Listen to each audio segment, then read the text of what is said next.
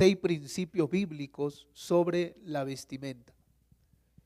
¿Cómo debe de ser la vestimenta de un cristiano o de un hijo de Dios? De pronto hay muchos que hablan por ahí y preguntan, ¿verdad?, acerca de este tema. Y es necesario que usted conozca y sepa aún más qué es lo que dice Dios, qué es lo que dice la Biblia. Mi deber como pastor indudablemente es instruirte, enseñarte, capacitarte con la palabra de Dios para que sepas es la verdad.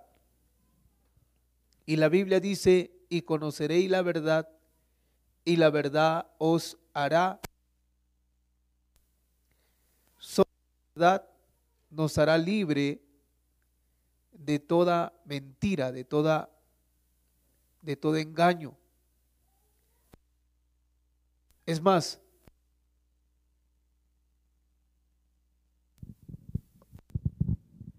solo la verdad podrá sacarnos de la ignorancia, porque la ignorancia es la falta de conocimiento de algo. Y muchos por falta de conocimiento se meten a hablar de este tema, sin conocer, sin saber. Y es más, hasta responden, ¿no? Pero sin fundamento.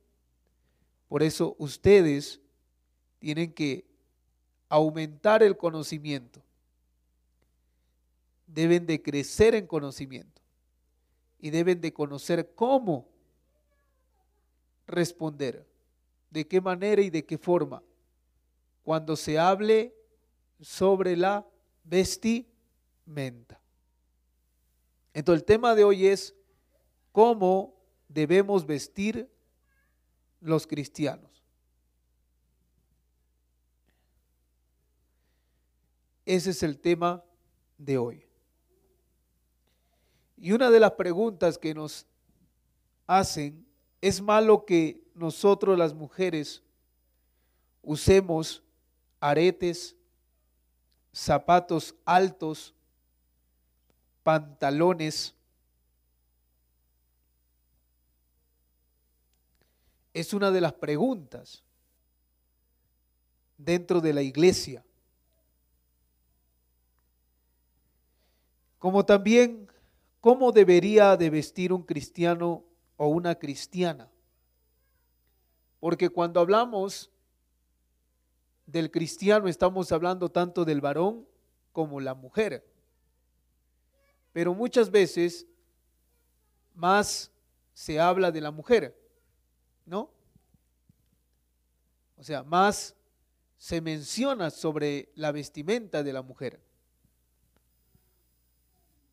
No porque tu vestimenta está muy provocativa, no porque tú usas pantalón, no porque tú usas arete, entonces, no porque tú te peinas de esta manera. Entonces, muchas veces, cuando se habla de este tema, más mencionan la vestimenta de una dama. Pero vamos a hablar de manera en general, porque estamos hablando de la vestimenta de un cristiano. ¿Verdad? Y los cristianos somos los seguidores de Jesús. Somos discípulos de Jesús. Estamos en aprendizaje. Y todo alumno o buen alumno hace lo que su maestro le hace lo que su maestro le dice. Vamos a ver algunos principios, pero antes te voy a responder. En la Biblia que es la palabra de Dios, no nos da una regla o una ley especial para dictarnos qué ropa específica uno debe de usar. Y muchos se apalancan o se cogen de la Biblia de Deuteronomio capítulo 22, verso 5. Deuteronomio 22, verso 5. Dice así, no vestirá la mujer traje de hombre, ni el hombre vestirá ropa de mujer.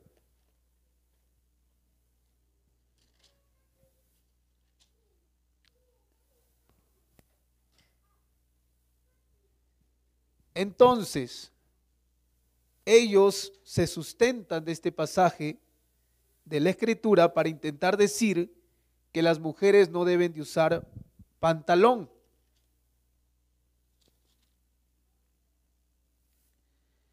Aunque el texto no solo le habla a la mujer y no tiene nada que ver con el uso del pantalón. La vestimenta de la mujer o la del varón pocas veces se determina por la forma de mucho más de los colores en aquel tiempo. Porque antiguamente, cuando Moisés, de parte de Dios, comenzó a dar esta ley, lo dio cuando los hombres, tanto como las mujeres, usaban túnicas. Y en aquel tiempo no había pantalón, no había ternos, o había ternos. No había ternos, había corbata, había túnicas. Y las túnicas eran una prenda enteriza, desde los hombros hasta el pie en una prenda enteriza. Y cuando la Biblia menciona aquí, no vestirá la mujer traje de hombre, ni el hombre vestirá ropa de mujer,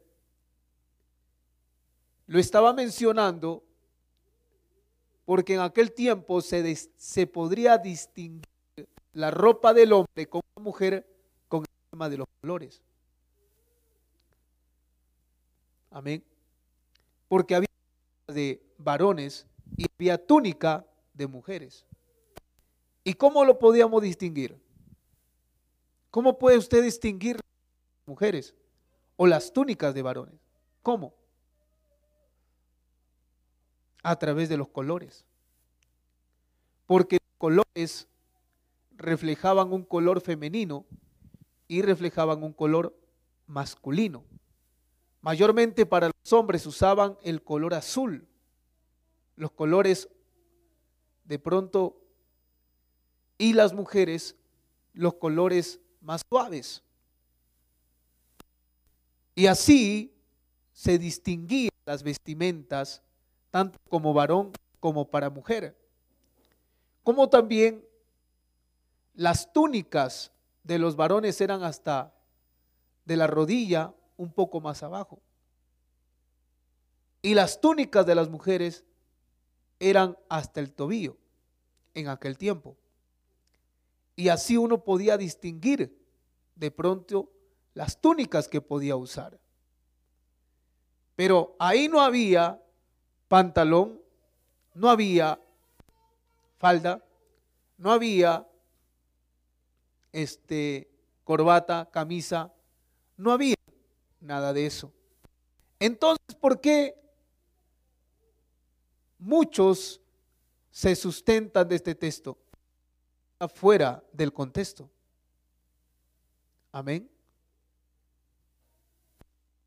Palabra, en pocas palabras, el Señor está mencionando aquí que si tú como marido, como hombre, sabes que eso es de tu mujer, no puedes ponerte. Y si tu mujer sabes que eso es de tu marido, no puedes ponerte.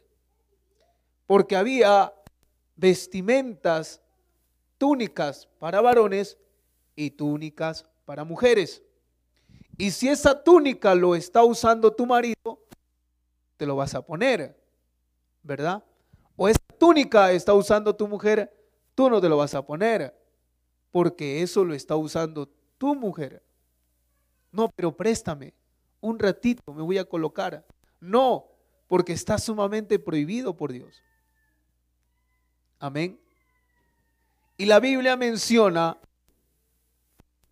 que no puedes o no puedes usar de pronto en aquel tiempo la vestimenta que usa tu mujer y la vestimenta de la que usa tu Pero no está hablando de pronto si es talón o si es falda o si es blusa o si es camisa, si es corbata o saco. No está hablando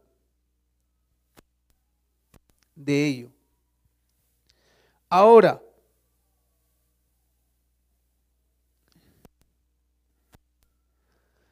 muchas veces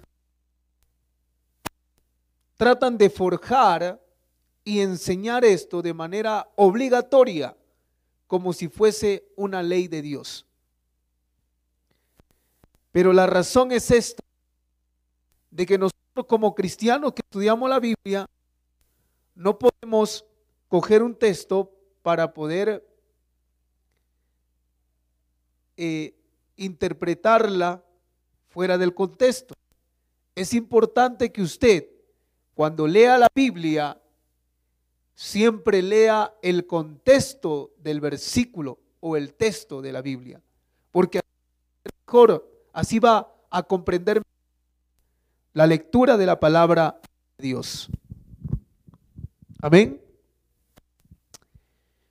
Mire, en el mismo libro de Deuteronomio observamos en el verso 11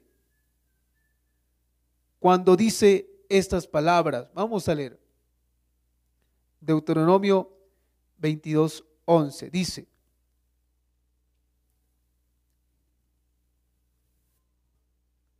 no vestirás ¿Qué dice?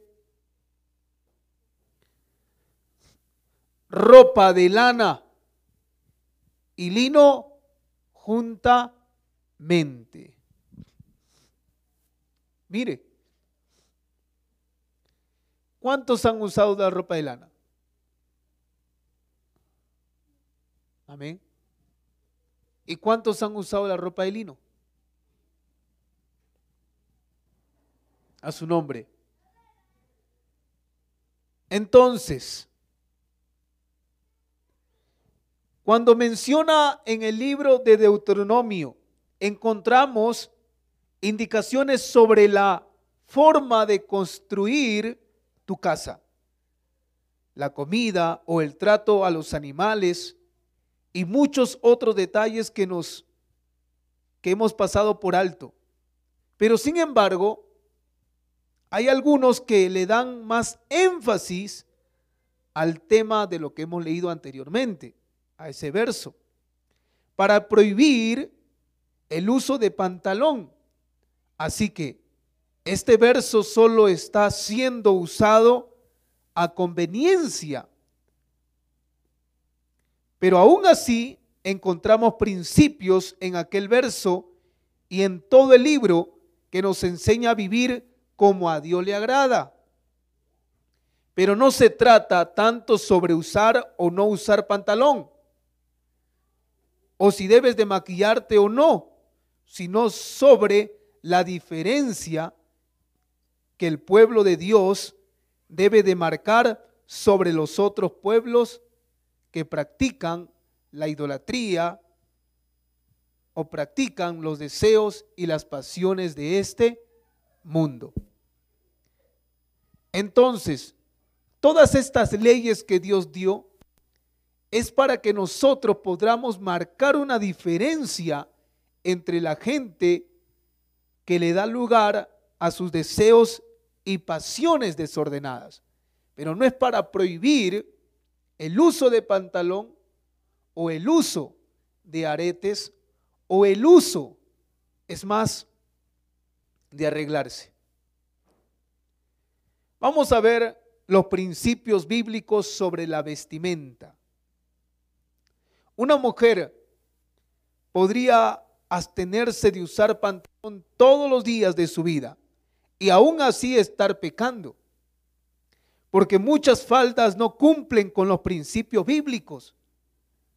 Por esto lo del pantalón o lo de la falda es lo irrelevante.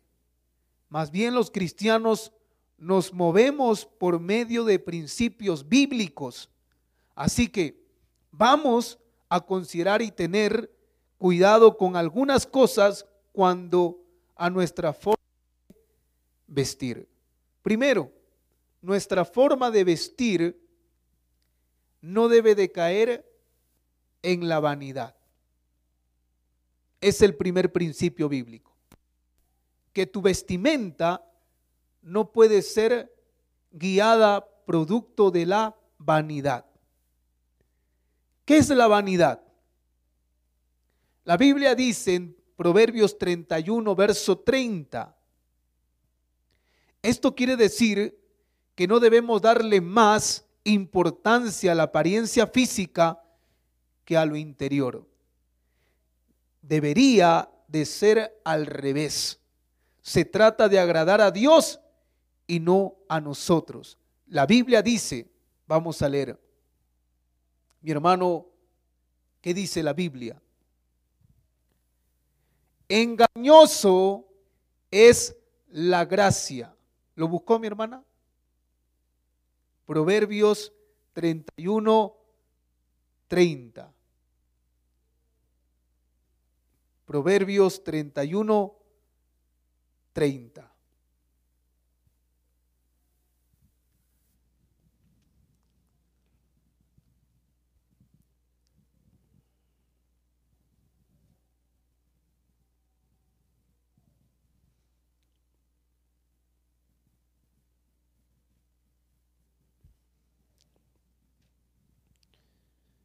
Amén.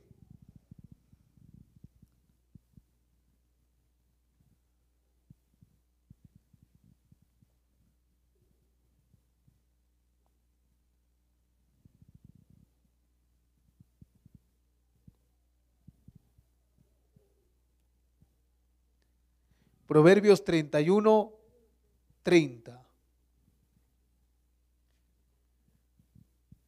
Engañosa es la gracia y vana la hermosura. La mujer que teme a Jehová, esa será alabada. Dice, engañosa es la gracia y vana es la hermosura.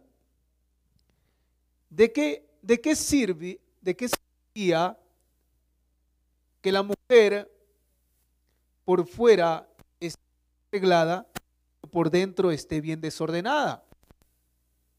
Amén. ¿De qué serviría que yo por dentro esté ordenado y por fuera esté desordenado? ¿No debería decir ambas cosas iguales? Si por dentro estoy bien, por fuera también debo de estar. Uno de pronto no están de acuerdo con eso. No están de acuerdo que por fuera te veas bien. Pero ¿acaso el propósito de Dios no es ese? El propósito de Dios en nuestras vidas como creyentes es que usted pueda preocuparse en la hermosura ¿no? Lo que hay dentro de uno. Y lo que hay dentro de uno se va a ver reflejado en nuestras actitudes y comportamiento. Porque si nosotros tenemos amor, tenemos amor. Si nosotros tenemos bondad, vamos a dar bondad. Si nosotros tenemos felicidad, también vamos a compartir la felicidad tenemos que preocuparnos en lo interior, porque lo interior es importante para que todo lo que esté dentro pueda salir. Amén. Un cristiano que por dentro está lavado, por fuera también va a caminar lavado. No porque de pronto yo deba de vestir humildemente o sencillamente, voy a vestir ropa usada o ropa gastada. No. Porque si yo por dentro estoy lavado, limpio, también por fuera tengo que vestir como un hijo de Dios a su nombre. ¿O acaso Dios se equivocó cuando dijo, ni aun Salomón con toda su gloria se vistió como los lirios del campo? Los lirios del campo yo los vestía a ellos. ¿Acaso no los podré vestir a ustedes también a su nombre? Entonces, tenemos que entender que cuando uno es hijo de Dios, uno se viste como hijo de Dios. Amén. Y uno de los principios que debe de marcar en nuestras vidas es no caer en la vanidad. Cuando uno cae en la vanidad? Cuando solo se preocupa en lo exterior y no en lo interior.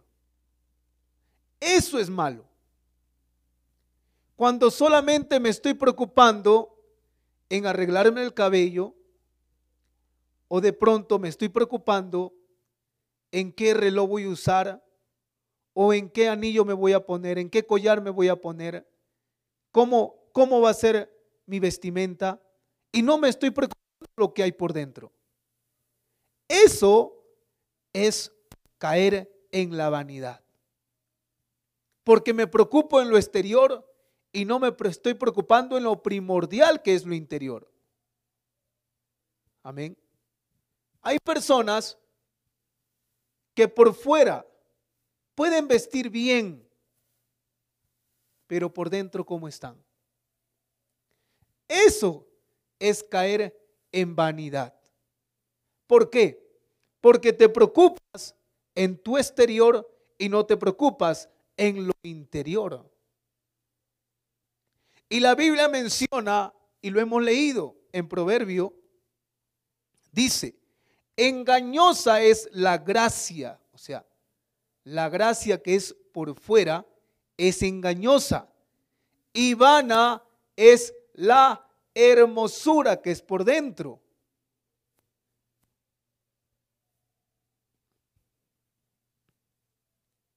Y luego dice, la mujer que teme a Jehová será alabada.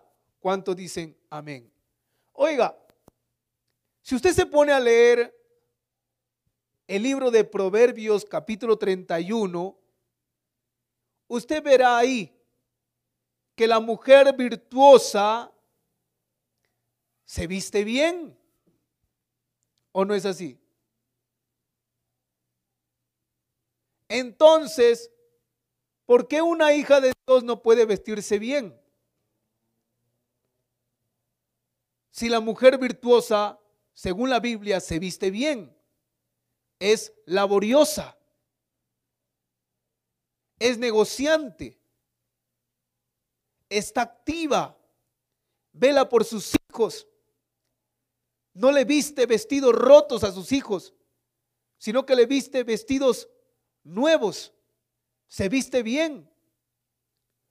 Está llena de gracia. Es alabada. ¿Por qué? Porque teme a Dios. Eso es lo más importante. Nuestro principio como cristianos es no vestir o perdón, o vestir vanamente y dejar lo que es más importante en nosotros, el temor a Dios. Dentro de la iglesia, muchos están ofendiendo a Dios de esa manera. ¿Por qué?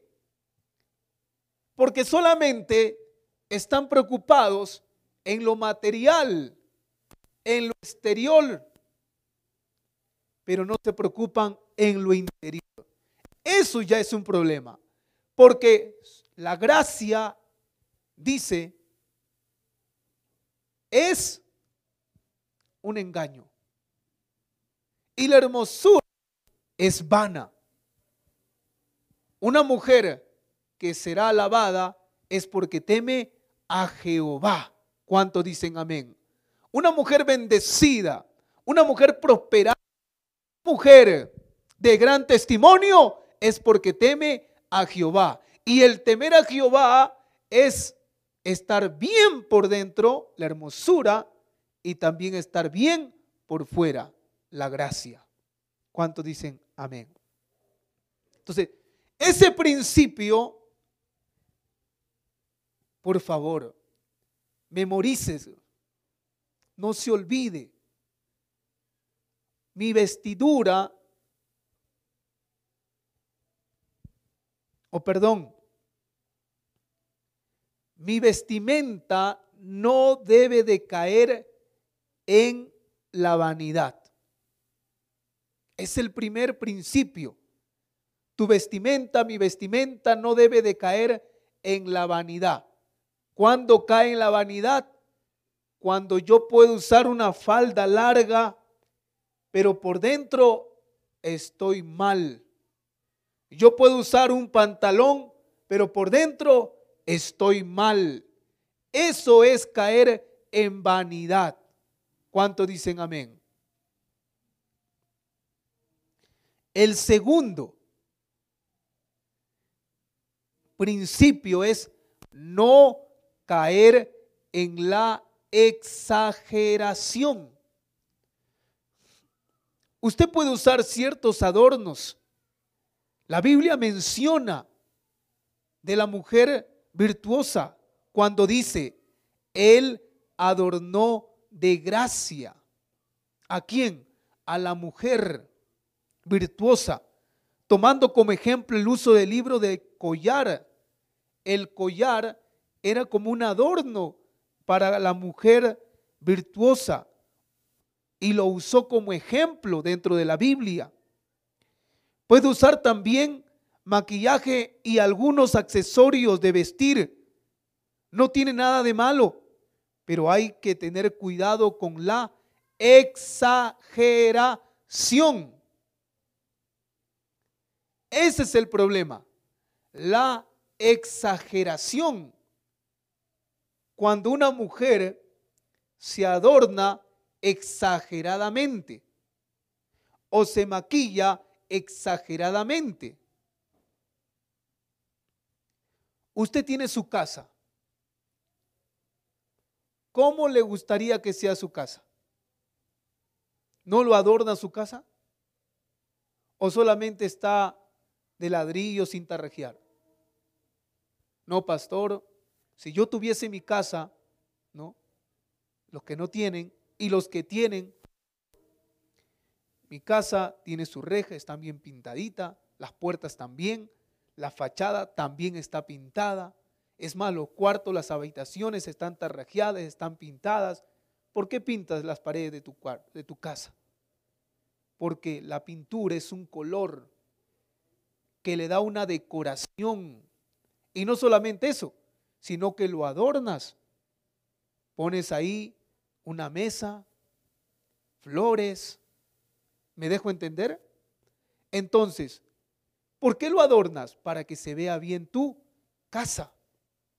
Cuando alguien venga a visitar, humildemente, sencillamente le pases que se siente, pero vea tu casa ordenada, limpia.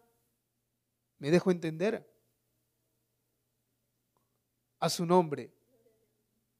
Pero si de pronto yo veo, yo ingreso a tu casa y tu casa está sucio, desordenado, ¿qué voy a pensar? Ah, no. Lo que pasa que aquí creo que no vive nadie. Porque si alguien viviese aquí, no estuviese así, ¿verdad? Desordenado, sucio. Pero como aquí alguien vive, entonces está ordenado y limpio. ¿Cuánto dicen amén? Asimismo, lo que el Señor desea es que usted aprendas ser ordenada, limpia, pero siempre y cuando lo hagas moderadamente, no exageradamente. Porque la exageración es pasar los límites de lo normal y lo natural. ¿Cuántos dicen amén? Entonces, el segundo principio es que mi vestir no debe de ser exagerado. La Biblia dice en Primera de Pedro 3, verso 3 al 4, por favor, abra su Biblia. Primera de Pedro, capítulo 3, verso 3 al 4.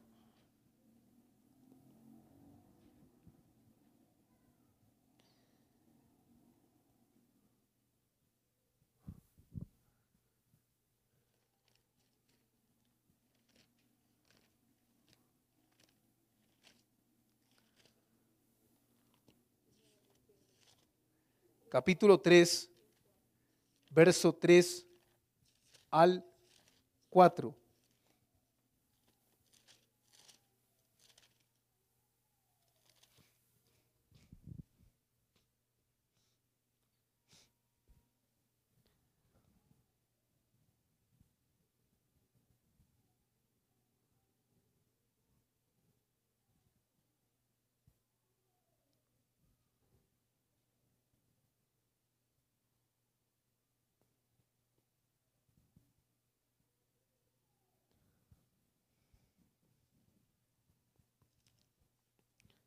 Amén.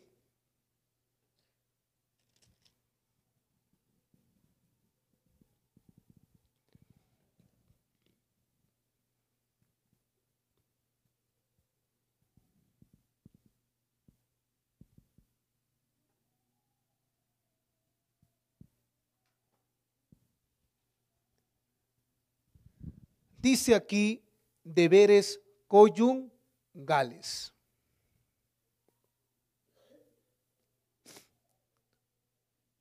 Tu deber conyugal, tu deber para con tu marido, tu deber para con tu esposo, dama, mujer. Dice, vuestro atavio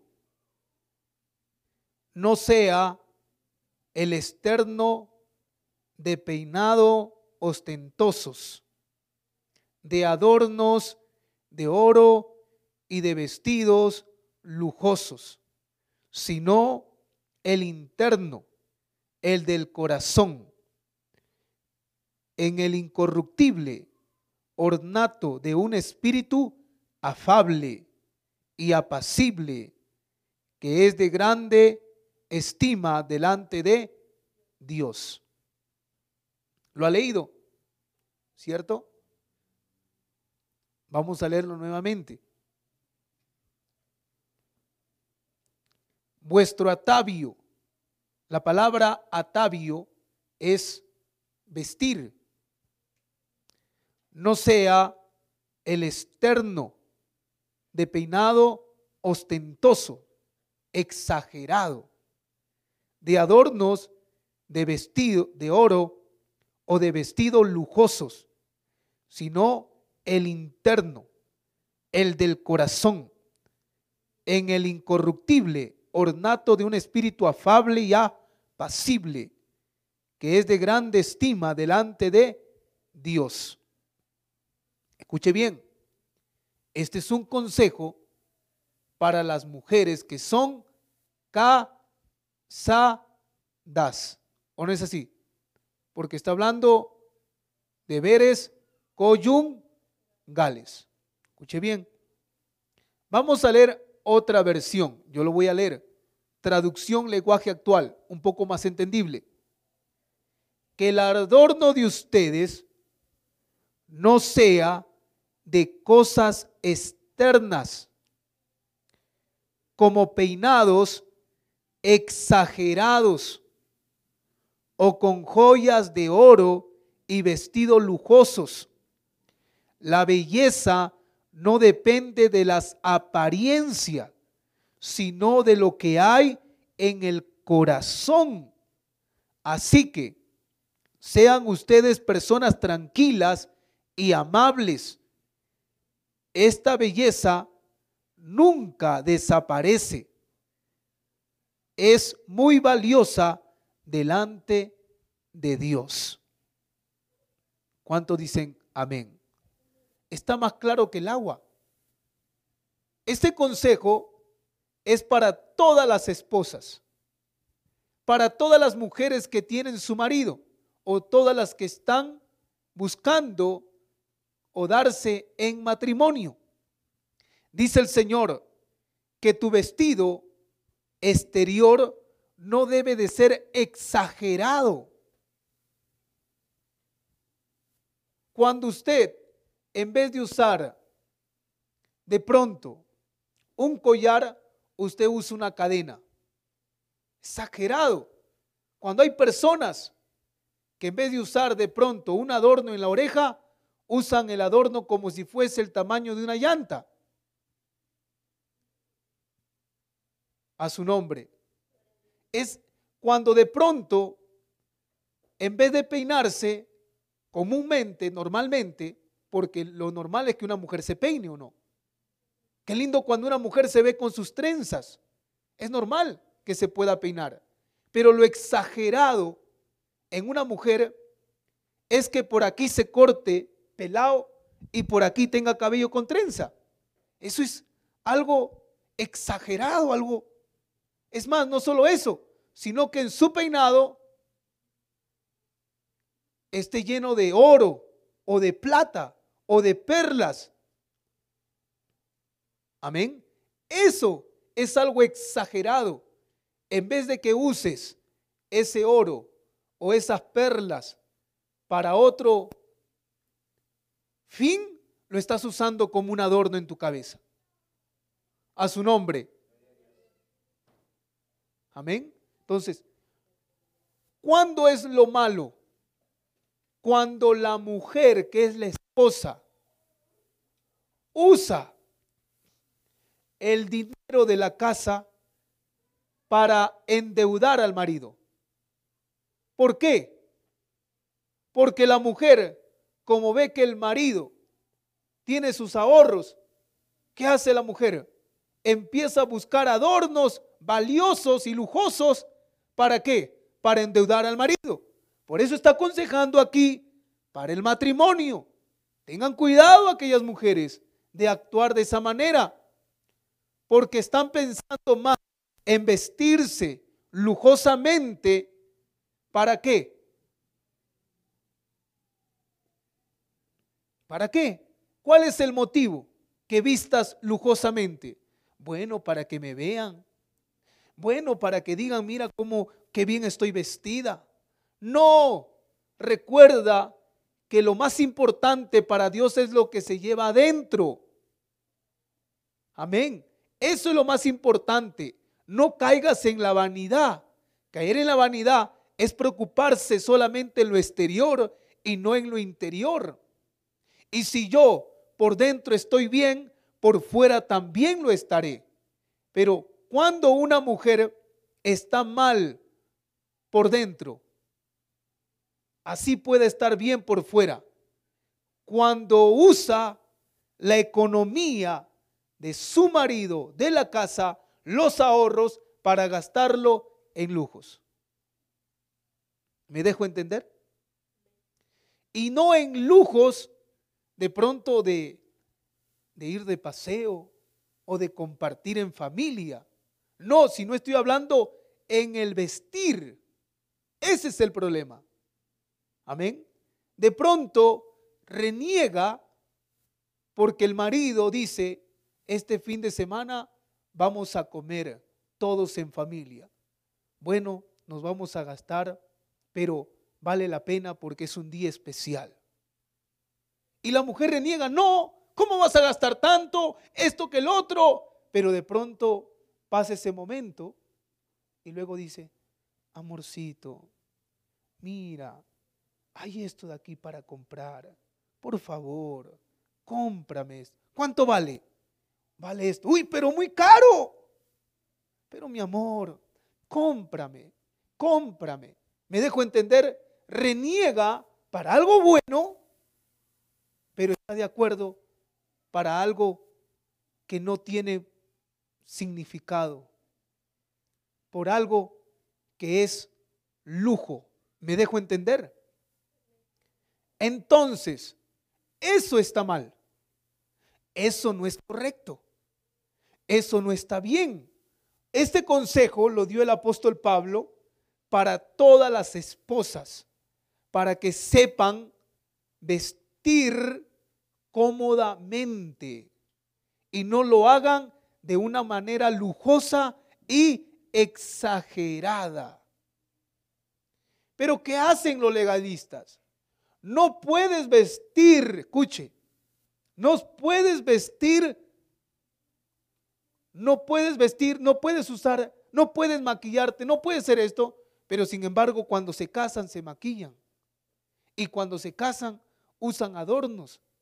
Cuando se casan le regalan de pronto un anillo de oro, hasta de plata. Y cuando de pronto dicen, no está prohibido que usen cosas como oro, como joyas, como esto, cuando sin embargo en su mano tienen un aro de oro a su nombre. ¿Me dejo entender? Es que no se trata de lo que no uses, lo puedes usar, pero no te olvides lo que debe de haber por dentro. No te olvides el temor a Dios. ¿Cuánto dicen amén? Ahora, tienes que entender por otra parte que muchas veces nosotros como cristianos tenemos que demostrar que somos hijos de Dios. Muchas veces estamos criticando, señalando y murmurando acerca de este tema. Porque cuando llega tu oportunidad o tu momento, o el momento de tu hijo, o el momento de tu nieto, uno va a querer siempre lo mejor. Y de pronto, ¿qué sucede? Lo que usted hizo, lo mismo te hace. No, pero ¿por qué tanto lujo? ¿Pero por qué tanto esto? ¿Por qué tanto esto? ¿Por qué tanto el otro? Y de pronto cuando llega tu momento y lo quieres hacer de lo mejor, con excelencia, indudablemente a veces uno, ¿qué sucede? ¿Qué hace? Le pasa lo mismo. Lo malo no es cuando uno se sabe vestir cómodamente o se sabe vestir bien. Lo malo es cuando, cuando lo hace de una manera exagerada. Eso es lo malo. ¿Cuánto dicen amén?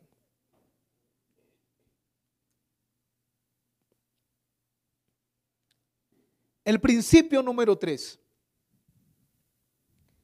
cuidar que nuestra forma de vestir no cause tropiezo a otro. A este principio lo llamamos el principio del amor. Se trata de pensar en otros antes que en uno mismo. Esto es lo que nos identifica como cristianos. La Biblia es muy clara en este sentido. Romanos 14, versículo 13.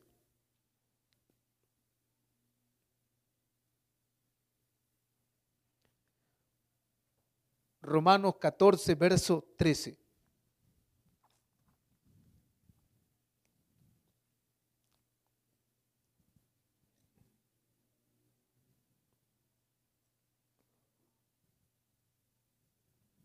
Todo llega a su tiempo, mujer.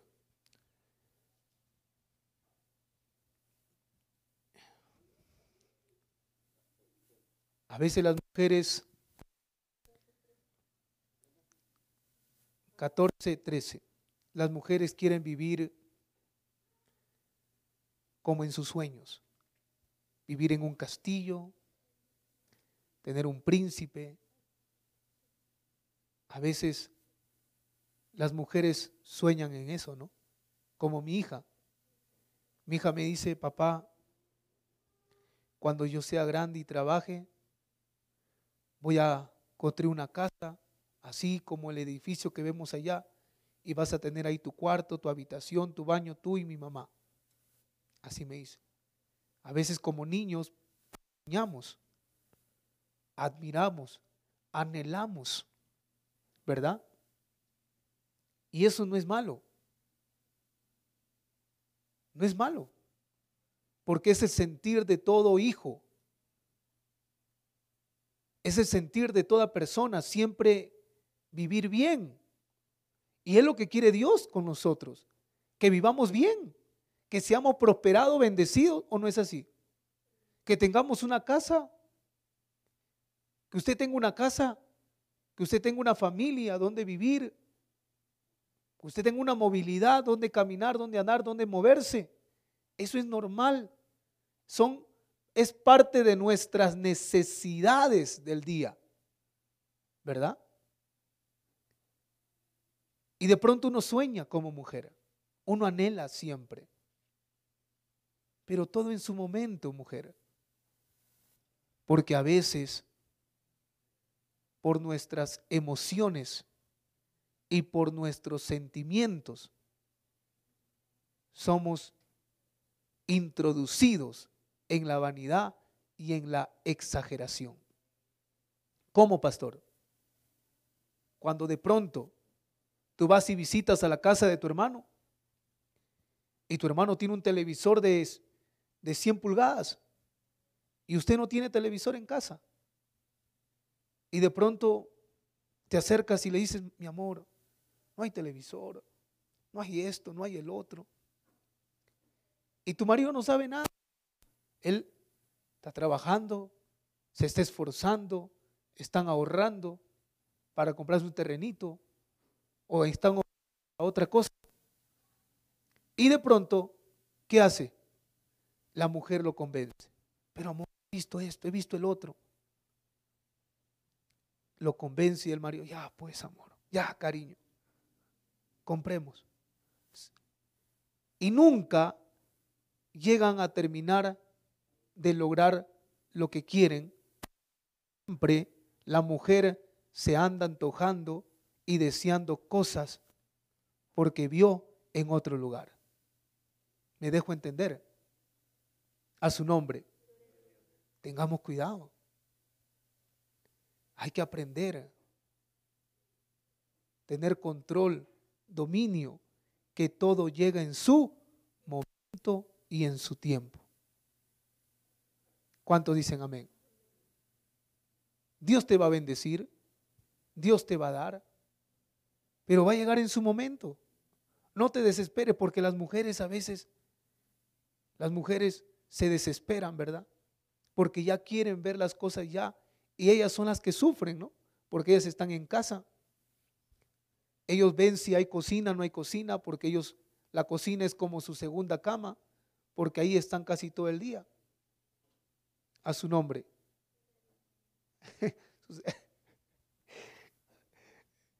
van a perdonar el, he, dicho algo, ¿no? Este, que la cocina fuese como su segunda cama, que ahí están todo el día. Y ustedes dijeron amén. A su nombre. Eso dije, ¿no? Pero no es así, ¿verdad? Porque la mujer laboriosa siempre anda y siempre está haciendo algo. Bien está en su cocina, o bien está en la sala, o bien está en el comedor, pero siempre está haciendo algo. ¿Cuántos dicen amén? Entonces, pero quiero que sepa algo. Es importante que usted sepa el contexto de la palabra de Dios. Y el contexto de lo que hemos leído no es para prohibir a las mujeres que usen esto o que usen esto. No es para eso. Porque los que prohíben, luego lo hacen y lo practican. No es para eso. En la Biblia no hay una provisión que debes de usar y que no debes de usar. La Biblia sí prohíbe que tu vestir no debe de ser ligado a la vanidad. Tu vestir no debe de ser ligado a la exageración. Amén. Como estamos hablando ahora, que tu vestir no puede ser de tropiezo para los demás. ¿Qué dice Romanos 14, 13? Así que ya no nos juzguemos más los unos a los otros, sino más bien decidid no poner en tropiezo u ocasión de caer al hermano. Amén. ¿Cómo lo llamamos eso? El principio del amor. ¿De qué se trata? De que uno debe de negarse por amor a su hermano. Debes de aprender a dejar de juzgar el cómo viste, dejar de juzgar el cómo come, el cómo habla, deja de juzgarlo Amén. Y luego dice la escritura,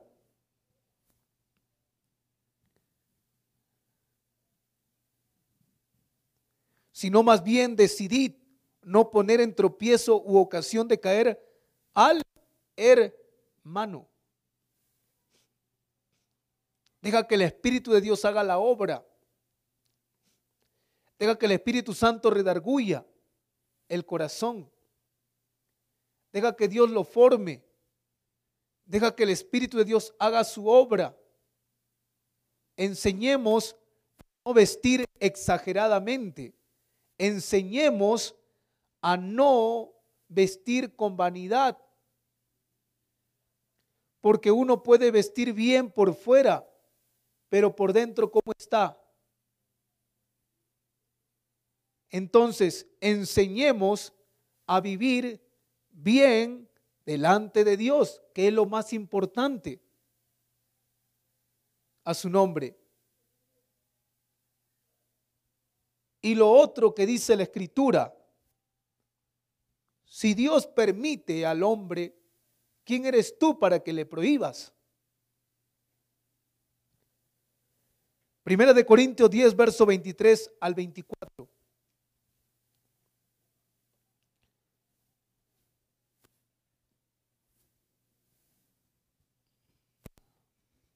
Primera de Corintios 10, verso 23 al 24.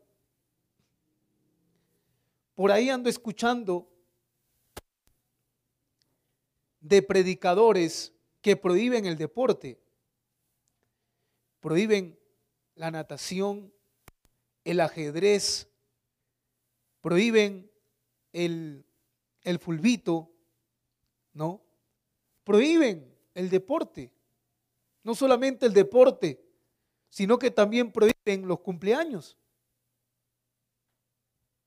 No solamente prohíben los cumpleaños, sino también el festejar los días. El Día de la Madre, el Día del Padre. ¿Y por qué? Está prohibido hacer deporte. ¿Por qué? Porque si alguien te patea, tú le vas a querer patear igual. Ah, tiene lógica. Entonces dejemos de hacer deporte. Está prohibido el Día de la Madre. ¿Por qué? Porque cuando tú te reúnes con tu madre, tu hermano viene con la cerveza y te tienta para tomar. Ah, tienes lógica. Entonces dejemos el Día de la Madre. Está prohibido los cumpleaños. ¿Por qué? Porque cuando vienen tus amigos en tu cumpleaños te invitan a tomar. Ah, tiene lógica. Entonces, que nos prohíban todo, pues no. No hagamos nada a su nombre. Es que no está bien. ¿Qué dice la Biblia? ¿Qué dice? Todo me es lícito, pero no todo conviene. Todo me es lícito, pero no todo edifica. Ninguno busque su propio bien, sino el del otro. ¿Por qué?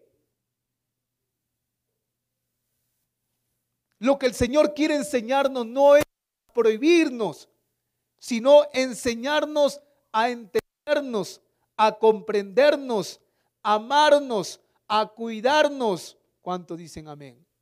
Dice la Biblia, todo es permitido, no todo te edifica. Si tú sabes bien que no te edifica, no lo hagas. Si tú sabes bien que no te conviene, no lo hagas a su nombre. Pero eres tú. Eres tú.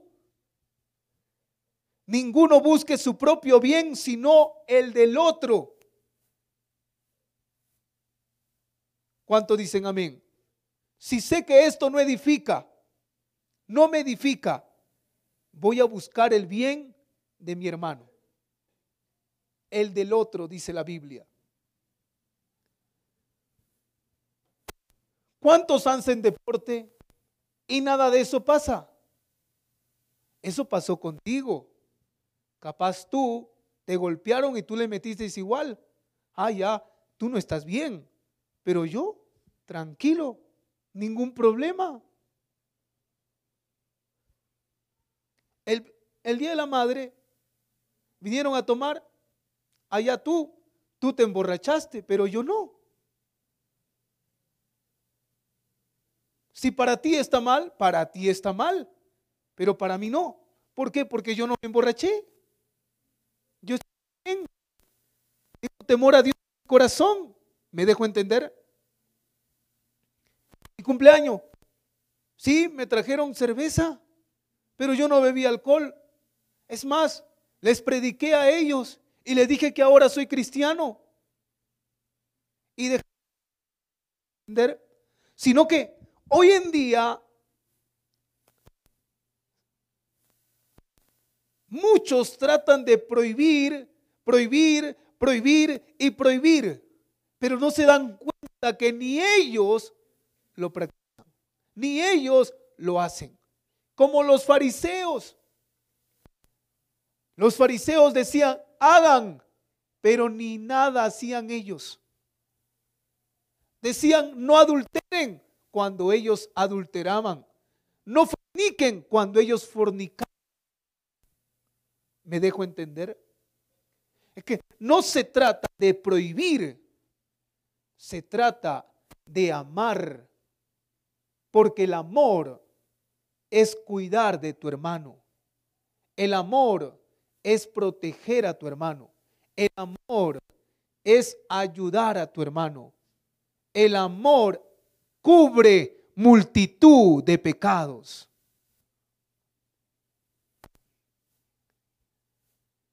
La Biblia mismo lo dice. Todo es permitido. Cuando la Biblia dice lícito, pero no todo te conviene.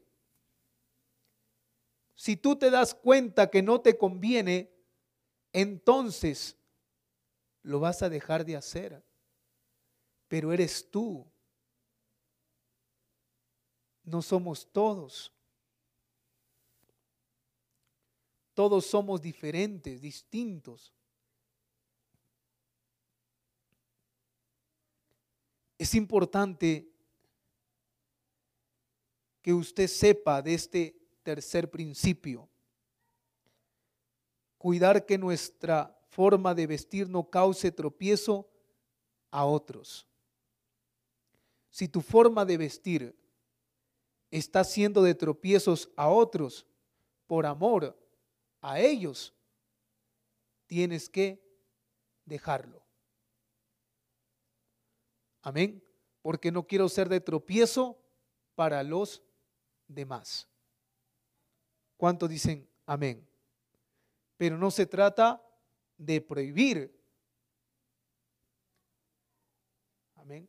Desde ahora prohíbo, por amor a tu hermano, venga de esta manera. No, pero eres tú para con tu hermano. Amén. Somos nosotros para con nuestro prójimo. Uno mismo se da cuenta. Mi vestir no edifica a mi hermano. Y si no edifica a mi hermano, cambiar mi manera de vestir. Mi manera de vestir no debe de ser dado con vanidad ni con exageración, porque hay muchos que ya exageran, ¿no? En su vestimenta. Poco a poco, cada vez las empresas van, gastando menos en telas y más caro cobran. Una minifalda, imagínese, más caro que una falda. ¿Por qué? Porque simplemente es una falda, una, una minifalda. Marca X a su nombre, pero es la misma tela. Es algodón. Usted puede tener la misma vestimenta que su prójimo, o sea, la misma, eh, ¿cómo le llamaríamos esto? La misma tela que su prójimo y a usted le costó menos. A su nombre. ¿Por qué? Porque de pronto lo otro tiene una marca X de sobrenombre y usted lo hizo mismo. Por eso usted puede vestir bien. Amén. ¿Por qué? Porque las telas están disponibles para todos. Usted puede vestir bien, elegante, como una hija de Dios. Pero hay quienes de pronto un vestido le cuesta cinco mil, diez mil soles. Pero ese mismo vestido usted lo puede mandar a hacer y le puede costar menos.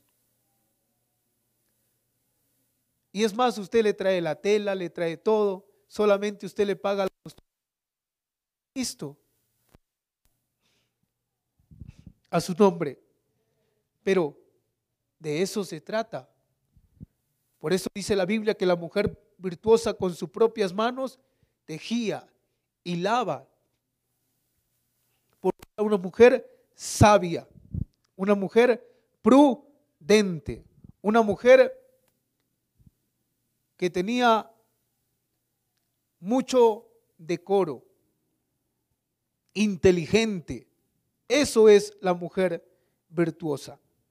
Vamos al punto siguiente, al principio 5.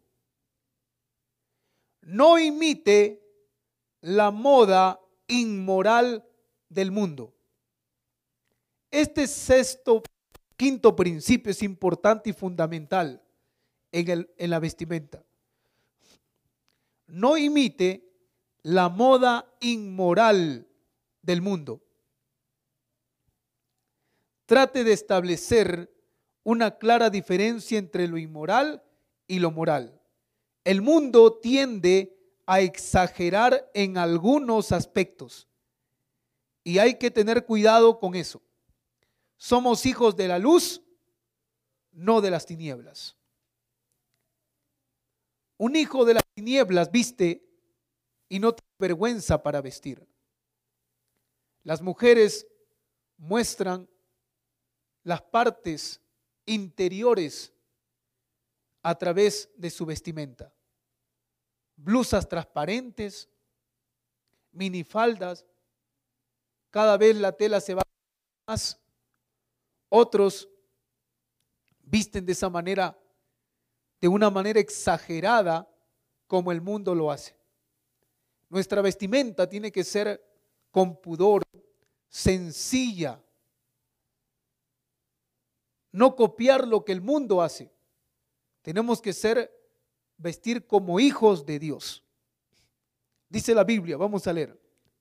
Romanos 12, verso 1 al 2. Romanos 12, verso 1 al 2.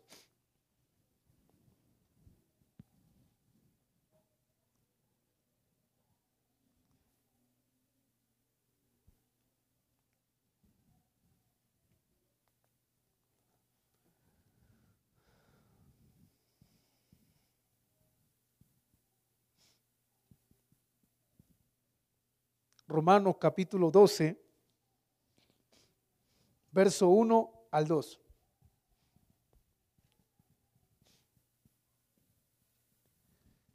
Así que, hermanos, os ruego por las misericordias de Dios, que presentéis vuestro cuerpo en sacrificio vivo, santo, agradable a Dios, que es vuestro culto racional.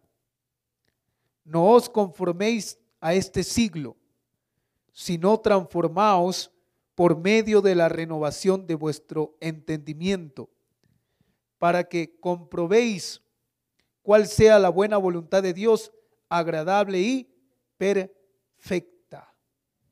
En traducción, NBI dice, en el verso 2, no se amolde al mundo actual, sino sean transformados mediante la renovación de su mente. En pocas palabras, usted ha visto ahora los vestidos como viste la moda, vestidos en forma de vaso, en forma de, de avión. Es, es tremendamente exagerado, hermano, para vestir. Peinados, ostentosos. Amén.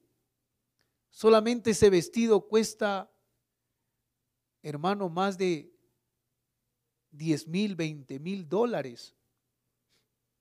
Amén. Y hay personas que visten así.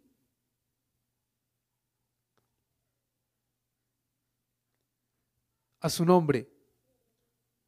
Pero la Biblia dice que yo no puedo amoldar al mundo. Amén. Yo me acuerdo anteriormente que le daba vergüenza a una persona vestir un pantalón roto, ¿no? Le daba vergüenza, no lo usaba, lo botaba, pero ahora ya no. Ahora los jóvenes visten con, con pantalones todo rotos a su nombre. ¿Me dejo entender? Es que, ¿qué está pasando? ¿Qué está sucediendo? Y ahora, creyentes dentro de la iglesia están vistiendo de la misma manera. ¿Me dejo entender? yo no puedo imitar lo que el mundo hace. ¿Me dejo entender? Pero Dios es, el, es aquel que va a ministrar la vida de esa persona. Amén. Pero ¿quién soy yo para juzgarlo? Nadie. Deja que el Espíritu Santo forme la vida de ese hombre, la vida de esa mujer, que el Espíritu Santo haga su obra para que se dé cuenta que no es necesario vestir como el mundo, amén, para yo ser agradable delante de los ojos de Dios. ¿Cuánto dicen amén? Entonces, hay algunos que dicen, pero pastor, Dios mira lo interno. Claro que Dios mira lo interno, pero tampoco puedo yo amoldarme de cómo el mundo viste. Amén. No puedo amoldarme como el mundo viste. Yo tengo que ser o vestir como un hijo de Dios, decentemente. decentemente como hijo de Dios, a su nombre, a su nombre. Por eso dice la escritura, no se amolden al mundo actual, sino se han transformado mediante la renovación. En pocas palabras, el Espíritu Santo va a ir renovando nuestra mente, va a ir transformando nuestra vida. Si yo antes vestía así, ahora mi vida tiene que cambiar, mis pensamientos tienen que cambiar. ¿Cuántos dicen amén? A su nombre. Me voy a vestir con un polo decentemente. Me voy a vestir con una casaca decentemente. Me voy a vestir con un pantalón decentemente. Que toda mi vestimenta no sea exagerada. No me voy a poner de pronto una cadena, ¿no? Que cuelga en mi cuello, como lo hacen de pronto los reggaetoneros, ¿no? Una cadena, un blin blin colgando y de oro, imagínense. Otros, los rockeros, cadenas en su jean, en su casaca, exageradamente. Amén. Entonces, como hijo de Dios, debo de vestir bien, pero no exagerado. ¿Puedo usar una casaca de cuero? Claro que sí. ¿Puedo usar, pastor, un polo de algodón 100%? Claro que sí. ¿Puedo usar una chompa de lana? Claro que sí. Amén. Pero que tu vestimenta no sea exagerada. A su nombre. A su nombre. Es que lo exagerado es cuando lo haces para que de pronto los demás puedan ver en usted y decir, wow, mira, wow, esto y el otro y esto. Antiguamente eso era una vergüenza. Ya no es una vergüenza, es un hábito, es normal. Amén. Anteriormente, no sé, los varones usaban sus pantalones, ¿no? Abiertos hasta aquí, ¿no?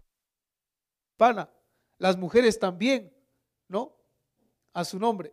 Y ahora nuevamente ha regresado eso. Ahora las mujeres igual su pantalón abiertos y los varones también abiertos. Total. Voy a vestir como antes o como ahora.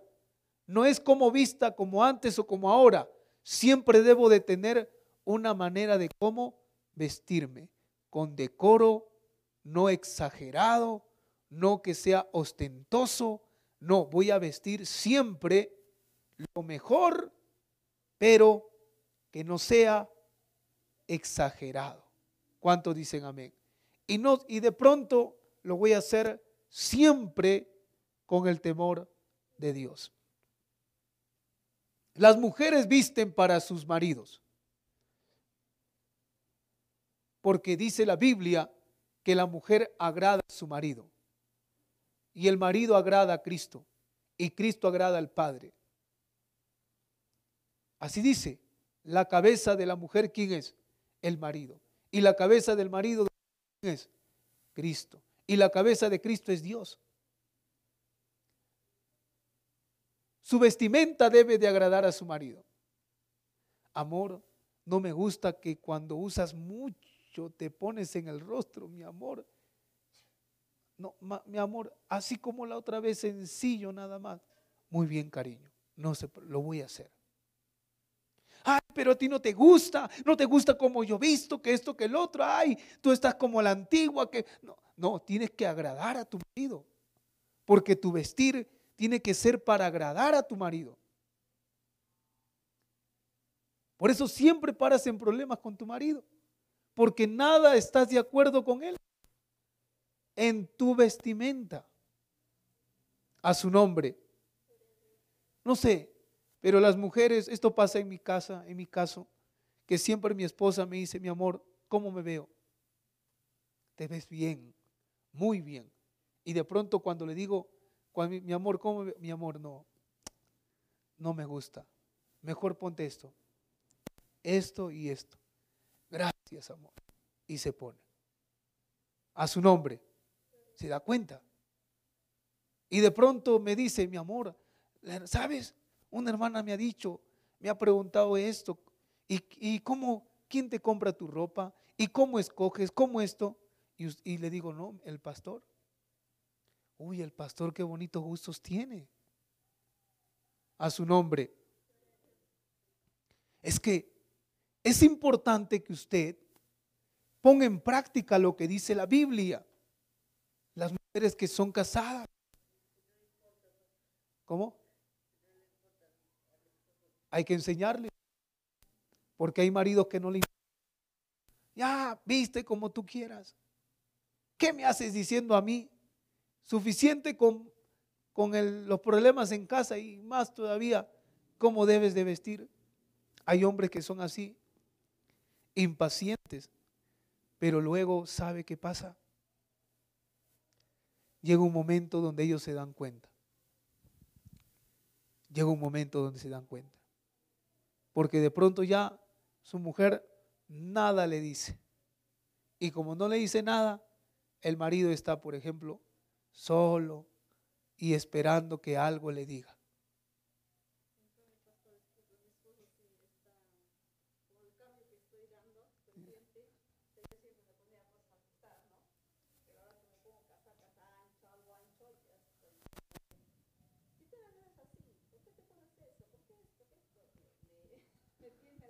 Claro.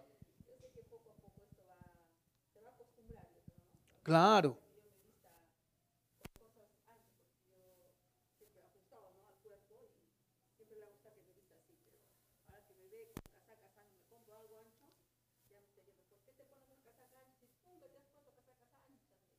Claro. Y es y tiene mucha razón y hago ahí un, un pequeño hincapié o un paréntesis. Cuando menciono de pronto que le preguntes a tu marido, estoy hablando de tu marido dentro de la iglesia, pero a veces hay maridos que no están dentro de la iglesia y no le va a gustar cómo tú estás vistiendo. Amén. Porque no, entonces, ¿a quién debe de agradar usted ahí? A Dios. ¿Entiende? Entonces, mi vestimenta tiene que agradar a quién? A Dios. A su nombre a su nombre. Y bueno, y así con las solteras y también con las doncellas, tiene que ser igual. Tu vestimenta tiene que agradar a Dios, como vistes. Y el Señor mismo, el Señor mismo, ¿ah? el Espíritu de Dios que habita en usted, te redarguye.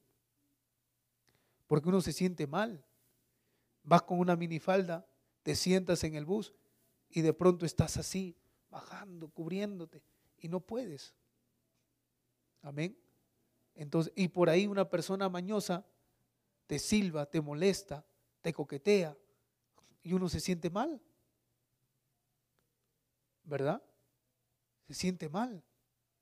Y por el simple hecho de cómo está vistiendo.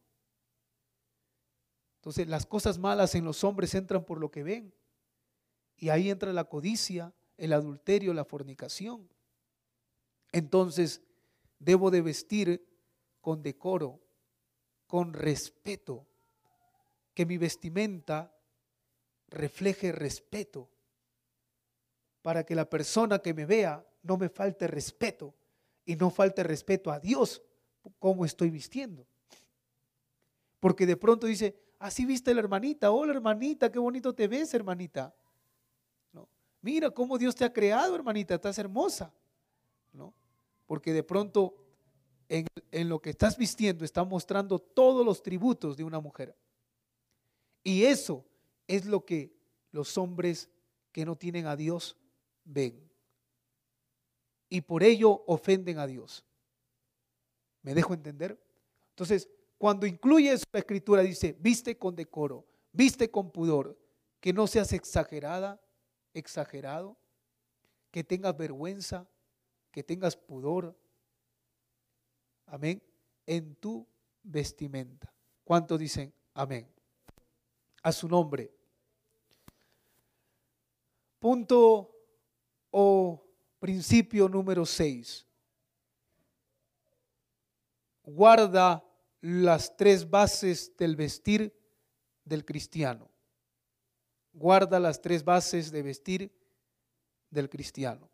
Dios no tiene específicamente qué vestir, pero sí te dice que guardes estos tres principios importantes en todo lo que te pongas. Todo lo que lleves en tu cuerpo, porque es vestir, vestimenta, guarda estos tres principios muy importantes. Primero, viste con decoro. En pocas palabras dice, viste con orden. Amén. Cuando dice viste con decoro, viste con orden.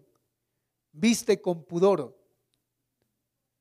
Dice pudor es con vergüenza. O en pocas palabras, con recatado. Viste con modestia. Viste sencillamente o con sencillez. Esos tres principios siempre tienen que llevarlos en tu manera y tu forma de vestir. Viste con orden, viste con pudor y viste con modestia. ¿Dónde dice eso, pastor? Primera de Timoteo 2.9. ¿Cómo debo de vestir? ¿Cómo debe de ser mi vestimenta? Porque la Biblia lo menciona. Amén. Usted no puede vestir por vestir. No, la Biblia dice que debo de vestir con pudor, con decoro, con modestia. ¿Y cómo es eso, pastor? Muy bien, vamos a ver. Primera de Timoteo 2, 9.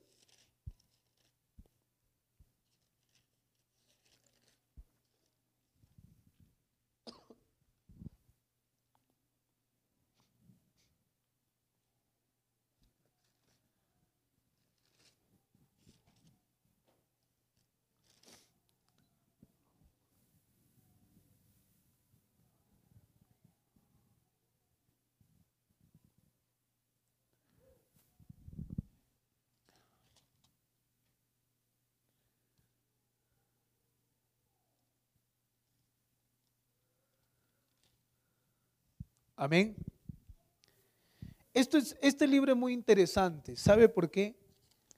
Porque aquí nos habla de un tema, pero muchos tuercen este tema para poder beneficiarse y fundamentar lo que piensan. Sustentar más que todo lo que piensan. Pero aquí está hablando instrucciones sobre la oración. Pero ¿qué tiene que ver las instrucciones sobre la oración? El tema de cómo debe de vestir una mujer. Porque es la manera como usted debe de acercarse a Dios. O debe de buscar a Dios. Dice, asimismo que las mujeres se atavíen, nuevamente que se vistan, de ropa decorosa. Aquí está hablando a todas las mujeres de manera en general, con ropa decorosa. En pocas palabras, con orden. Luego dice, con pudor. Luego dice, y modestia, no con peinados ostentosos, ni oro, ni perlas, ni vestidos costosos, sino con buenas obras, como corresponde a mujeres que profesan piedad. Escuche bien, esta exhortación son para las mujeres que muchas veces piensan que acercándose o presentándose a Dios con lujos es le agrada a Dios. Amén. Recuerde que a Dios lo que le agrada es tu obediencia, lo que le agrada es tu fe, lo que le agrada es el temor a Él, y muchas mujeres piensan que si yo voy a la iglesia y voy a orar, me voy a acercar a Dios, voy a acercarme pues con un collar que cuesta mucho. Me voy a, me voy a acercar con un peinado que cuesta mucho. Me voy a acercar con una vestimenta que cuesta. No, Dios no va a observar eso. Dios va a observar tu corazón. Amén. yo voy a venir vestido con decoro ordenadamente. No voy a venir despeinado, desordenado. Amén. A su nombre. Imagínense, voy a la iglesia y como Dios ve mi corazón, entonces voy a la iglesia así como me he levantado. ¿Me dejo entender? ¿Cómo se levantó usted? ¿Despeinada? ¿Con su ropa de pijama? ¿Me dejo entender? Y así viene a la iglesia. No, es que pastor, Dios no ve lo exterior, Dios ve lo interior. ¿Me dejo entender? Dios dice, acercaos en oración. Cuando vengas y le busque, le adores, le sirva, le alabes, demuestre su amor, hazlo decorosamente, ordenadamente. Amén. Si voy a ir vestido, voy a ir ordenadamente, decorosamente, como se merece. Y luego dice, con pudor, con vergüenza, de no mostrar mi desnudez, de no mostrar mis atributos, para no tentar a nadie, para no ser de tropiezo a nadie. ¿Me dejo entender? Así debe de ser mi manera de vestir. Que cuando me acerque a Dios, me voy a acercar de esa manera. Es más, luego más adelante la escritura dice, y las mujeres guarden silencio en las congregaciones. Ah, pastor, es que muchos predicadores dicen que las mujeres no pueden predicar. Pero no es así. Cuando habla de esto, está hablando de que las mujeres guarden silencio en la congregación. ¿Por qué motivo? Porque las mujeres muchas veces hablan de más. Y no hablan del Evangelio, sino están hablando de otra cosa. Pero mira esto, mira el otro, empiezan a, a chismosear, a murmurar, empiezan a hablar mal de uno y de otro. Vas a ir a la iglesia, estar murmurando, mirando, observando, juzgando. Ahí le dice el Señor, guarda en silencio a aquellas mujeres. Por eso el tema de esta es, mujeres, calle, es el tema del domingo. Porque cuando Dios habla de callar a las mujeres, no está hablando que no prediquen, que no hablen de Jesús, que no oren, que no ayunen, que no vigilen. No está hablando de eso. Está hablando que cambien su actitud, que cambien su comportamiento cuando buscan a Dios y se acercan a Dios. Y no solamente a las mujeres, sino también esto es para los varones. Amén. A su nombre. De pronto le hago una pregunta a usted.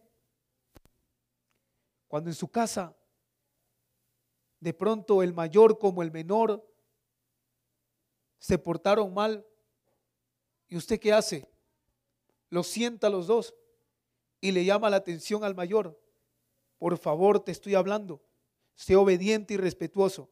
Y no le dice nada al menor. Y el menor que escuchó que dice, wow, si lo dijo al mayor, voy a obedecer. Porque si no, a mí también me puede llamar la atención. ¿O no es así? En pocas palabras, el apóstol Timoteo le llamó la atención. ¿Quién?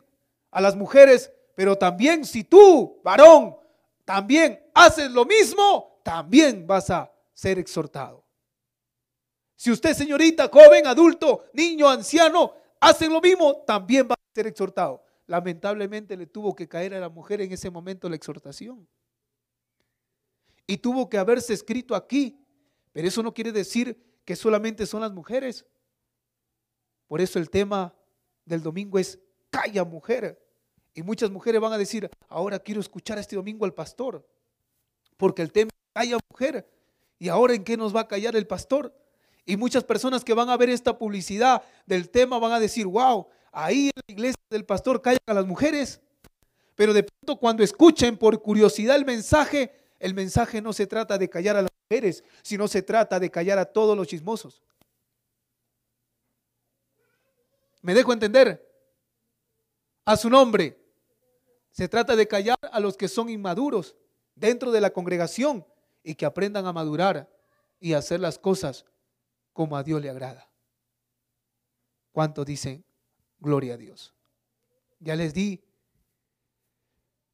como se dice, de todo el jugo de la enseñanza de domingo, pero aún es más extenso. Así que no puede faltar. No puede faltar. Por eso, cuando hablamos de la vestimenta, hablemos también del corazón. Cuando hablamos de la gracia, hablemos también de la hermosura. Si vas a hablar de la belleza, lo exterior, hablemos de la hermosura. Preocúpate en la hermosura, en lo interior. Preocúpate. ¿Qué hacemos preocupándonos en lo exterior cuando ni siquiera oras, ni siquiera ayunas, ni siquiera amas a tu prójimo, ni siquiera estás predicando? ¿Qué haces hablando de esos temas? Primero corrígete, primero sé obediente a Dios, primero esfuérzate en temer a Dios, porque eso es lo que quiere Dios. El que teme a la mujer será alabada por Dios, dice la Biblia. Avergüenzas a los demás. ¿Para qué? Para que tú estés bien. Pero no te das cuenta que para Dios has terminado mal. Porque lo único haciendo es juzgar a los demás. Deja que Dios haga la obra. La Biblia dice todo es permitido. Pero deja que Dios les enseñe qué le conviene y qué no le conviene. Qué edifica y qué no edifica. Quien se encarga de demostrar eso es el Espíritu de Dios. Pero no estemos por ahí prohibiendo una y otra cosa donde no lo menciona la Biblia. Mientras tanto, caminemos en santidad, porque sin ello nadie podrá ver al Señor. Amén. Empecemos con las preguntas. ¿Alguien tiene alguna pregunta? Levante su mano. Cualquier pregunta que tenga relacionada a este tema, de lo que hemos hablado.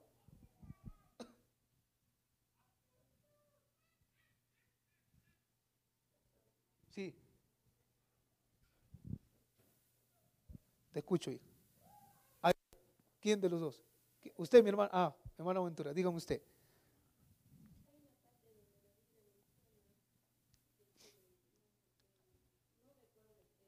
Ya. Ya. Ok.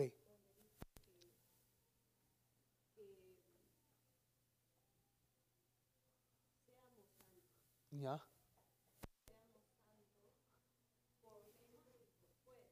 ¿Ya?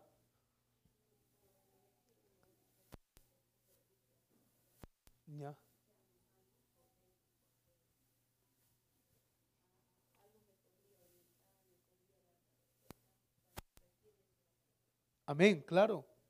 Cuando la escritura dice, sé santo como yo soy santo, dice, ¿no?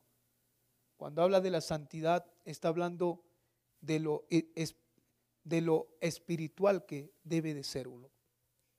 ¿Por qué? Porque recuerde que nosotros vamos a ser juzgados por los pecados que vamos a cometer. ¿Verdad? Porque los pecados es desobedecer a Dios. Y si yo me guardo en santidad es porque estoy dejando de practicar el pecado. ¿Me dejo entender? De eso estamos hablando en la santidad. Pero muchos de pronto toman eso ¿Para qué? Para que uno vista, vista en el tema de ser santo. Pero no tiene nada que ver la vestimenta en la santidad. La santidad es guardarse lejos, apartado del pecado. Entonces, ¿es un pecado que yo use pantalón? No es pecado. ¿Es pecado que yo use tacos o use un zapato largo? Esto no es pecado. ¿Cuándo es pecado? Cuando yo visto exageradamente, cuando yo visto practicando la vanidad, cuando yo visto ofendiendo a mi prójimo. Eso es pecado. Pero mientras tanto no hay un estereotipo de cómo uno debe de vestir. Me preguntaban, a mí me decían, pastor, pero díganos, ¿debo de usar pantalón o no? Pero díganos, pastor, ¿debo de usar este arete o no? Díganos. Es que yo no te puedo decir, usa arete, no uses arete, porque la Biblia no lo menciona. Solo te puedo decir que si tú estás vistiendo y eso lo que tú vistes ofende a tu prójimo, no lo déjalo de hacerlo. Si de pronto tú vistes y estás ligado a la vanidad, deja de hacerlo, deja de vestirse así. Si tú te estás vistiendo y de pronto lo haces por un tema exagerado, deja de hacerlo, porque eso sí no está bien, porque así dice la Biblia, viste con pudor, con decoro, ¿verdad? Y con, ¿qué más? Con modestia. Me dejo entender. Pero si yo pongo una regla en la iglesia, no me entran a la iglesia si no usan falda. Y la falda tienen que usar hasta el tobillo. ¿Me dejo entender? Yo no puedo poner esa regla, prohibiciones, cuando Dios no lo prohíbe. Entonces, eso no es santidad. La santidad es dejar de pecar y cumplir los mandamientos de Dios. Esa es santidad. El alma. Porque el alma es la que va a rendir cuenta a Dios. Y como templo de Dios tengo que vestir bien, cuidar este templo. Pero vestir bien, de pronto, no con lujos. Como le dice una comparación, un ejemplo. El algodón lo usan todos. Y el que lo usa por su marca, lo vende diez veces más de la marca chanchito o la, la marca propia que uno pueda tener y lo pueda mandar a hacer. Pero es el mismo algodón. Me dejo entender. Pero por lujo, uno que dice, no, yo quiero eso. Por lujo. Exagerado. Vanidad. Otra cosa que sea por un tema de trabajo. ¿No? Porque una máquina este, de marca y a otra máquina es diferente. No, yo tengo que comprar una máquina buena. Es diferente, eso no es vanidad. Eso no es lujo. Es tu máquina, tu herramienta de trabajo es diferente. ¿Me dejo entender? Supongamos, usa una silla chanchito, no una marca rey. Porque la marca rey son buenas las sillas. Buen plástico, buena calidad. No, uno chanchito, no hay que ser vanidoso, hermano. Hermano, no hay que ser este lujoso. Lujo no, lujo no, muy caro. No, eso nos dura. ¿Cuánto, mira, cuánto tiempo dura esta silla? Y mire, la, esas, esa es, la que, chanchita, ¿no? Se siente, pues ya se rompió. Me dejó entender. Diferente en el tema de vestir con el tema de tener tu negocio, tu empresa, tus máquinas, tus herramientas de trabajo. Es muy diferente. Ahí no podemos combinar dos cosas, no, no podemos mezclar, ¿verdad? Y es bueno que, que hablemos de eso porque justo en este momento fluye eso, ¿no? Porque no hemos tocado desde el principio hasta ahora ese tema. Pero es bueno, ¿no? Tocarlo. Porque por ahí hay, siempre va a haber un hermano, ahí sí. Esa hermana orgullosa. ¿Y por qué es orgullosa? Mira su máquina. Una máquina que mira cuánto cuesta. Mira esto, cuánto le cuesta, hermano orgullosa. No es orgullo. No es orgullo. ¿Cómo va a ser orgullo eso? Eso no es orgullo. Eso es trabajar con excelencia y las cosas buenas duran. ¿O no es así? ¿O me equivoco? No sé, capaz estoy en otro mundo. ¿O no es así? Las cosas buenas duran. Pero cuesta, pero cuesta, ¿no? Claro, cuesta. Pero ¿te dura o no te dura? Claro. Pero eso no es vanidad. Eso no es lujo. No. Eso es excelencia. Eso es querer tener lo mejor.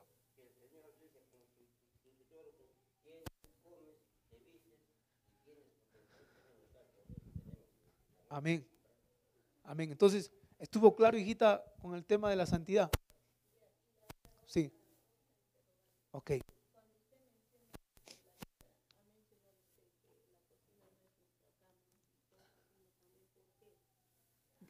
¿No entendiste? No, sino que, ¿qué es lo que pasa? Sí, sí. Claro.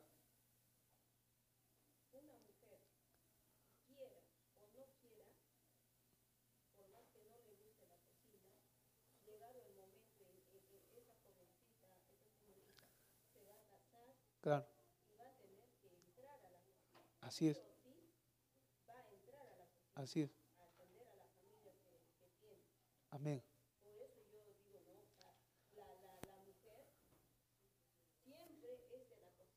Amén. Claro.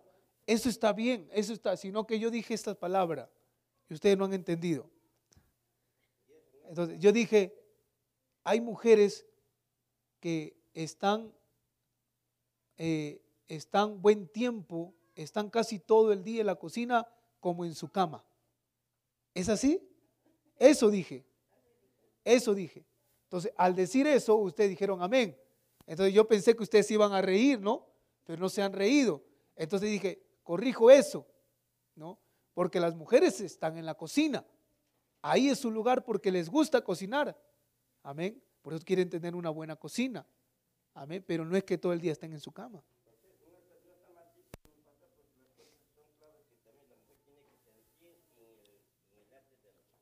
Claro, de todas maneras. Pero si yo dije, la mujer está todo el día en la cocina, así como en su cama, entonces, ¿es así? No, ¿verdad? No, pastor, ¿cómo voy a estar todo el día en la cocina y, a la vez todo el día en mi cama? No, no, yo estoy fuera de mi cama, estoy laboreando, estoy trabajando, me dejo entender. Estoy en mi cama solamente cuando voy a dormir. Pero mientras tanto esté de pie, estoy en la cocina, en otras cosas. Amén. Ahora sí me entendió, hija Buenaventura. Ok. Igual, este video lo estoy grabando, este audio lo estoy grabando porque lo voy a, lo voy a compartir también para que ustedes lo puedan escuchar. Amén. ¿Qué más? ¿A otra pregunta más que tengan? Hagan sus preguntas.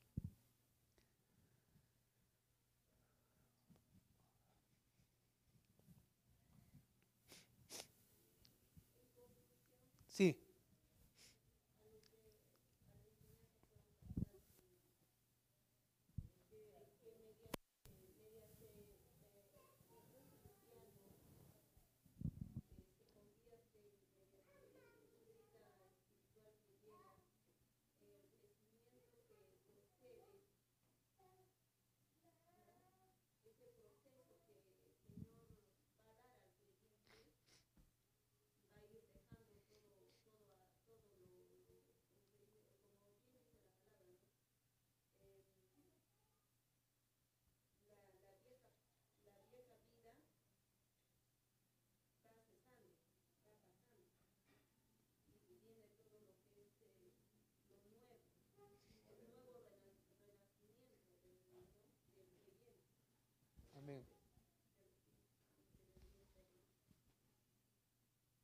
Amén.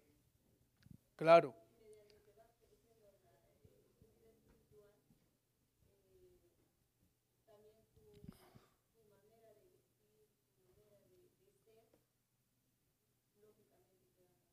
Amén.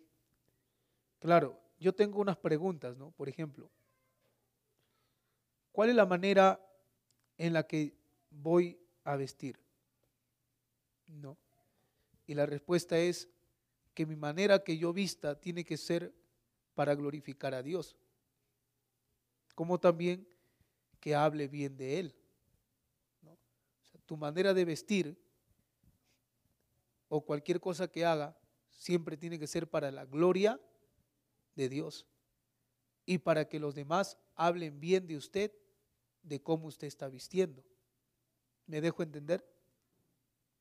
Luego también ¿Cómo debe ser mi forma de vestir? ¿Podría hacer tropezar a otros? ¿Edifica? ¿Da buen ejemplo? Es lo que usted tiene que preguntarse. ¿no? Mi manera de vestir no puede ser de tropiezo para nadie. Tiene que edificar a los demás y tiene que ser de buen ejemplo. También, ¿con qué forma debo de vestir y presentarme delante de Dios. Tengo que presentarme delante de Dios como lo hemos estudiado, con pudor, con modestia y con, ¿qué más? Con decoro. Así me voy a presentar delante de Dios. ¿Cuánto dicen amén? Amén. Entonces, Sí. De.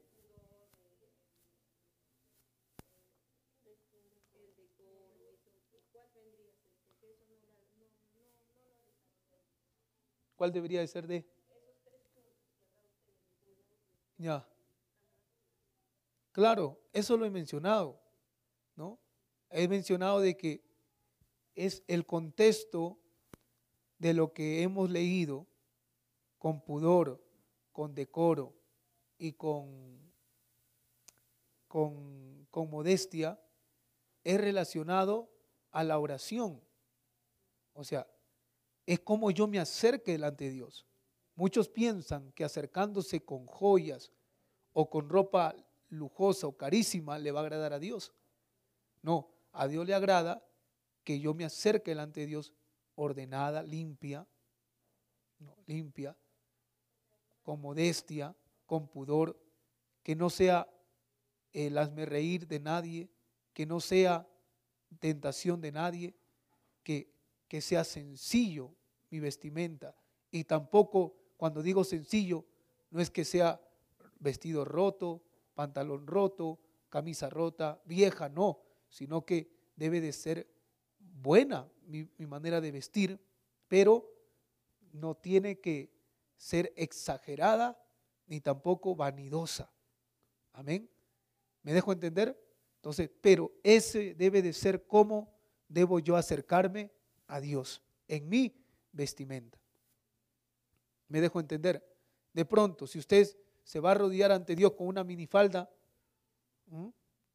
¿cómo pues? Se va a poder rodear con una minifalda. Entonces, ¿se da cuenta? ¿Cómo? ¿Cómo se va a poder sentar en la silla con una minifalda? Entonces, ¿me dejo entender? Amén. Entonces, ¿cómo yo puedo ir a la iglesia? Pues no.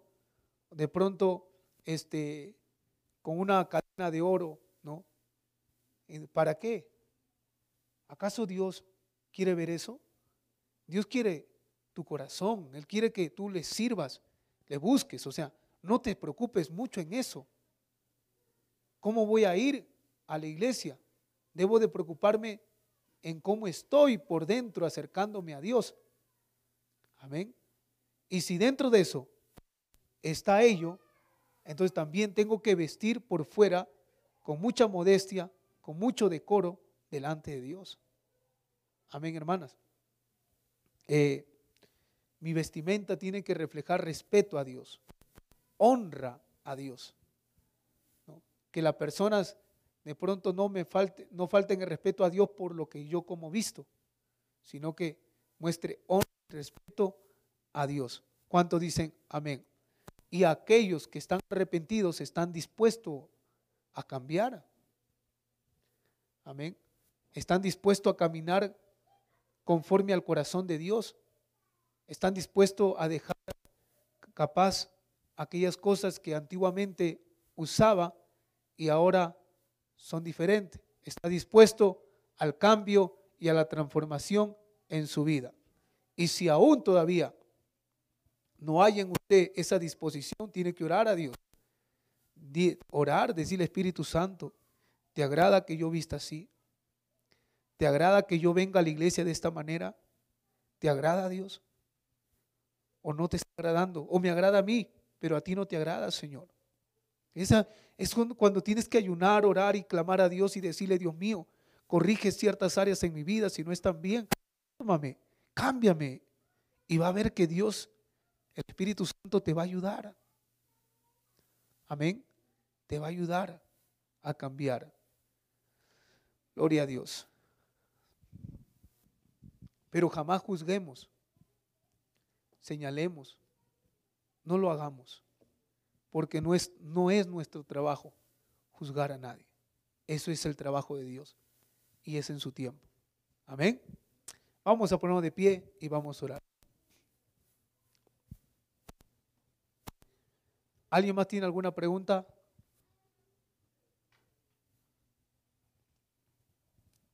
Vamos a orar a Dios. Sí, hijita, dígame. Sí. Amén.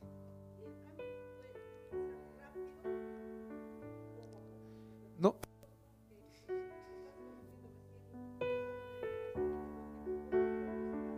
Mire, mire, yo le voy a decir algo, hija. Hay muchos casos donde no es necesario que de pronto estés en un instituto para aprender para que uno se dé cuenta. He visto casos como Dios ha tratado con personas y los ha cambiado así radicalmente. Como también he visto casos que ha ido de poco a más. Es depende de Dios cómo pueda Dios actuar en la persona. Así es. Claro, cómo Dios puede actuar en uno. Así es. En toda área. Vestimenta, en toda área. Conducta, comportamiento, la casa, la familia, hábitos, en toda área.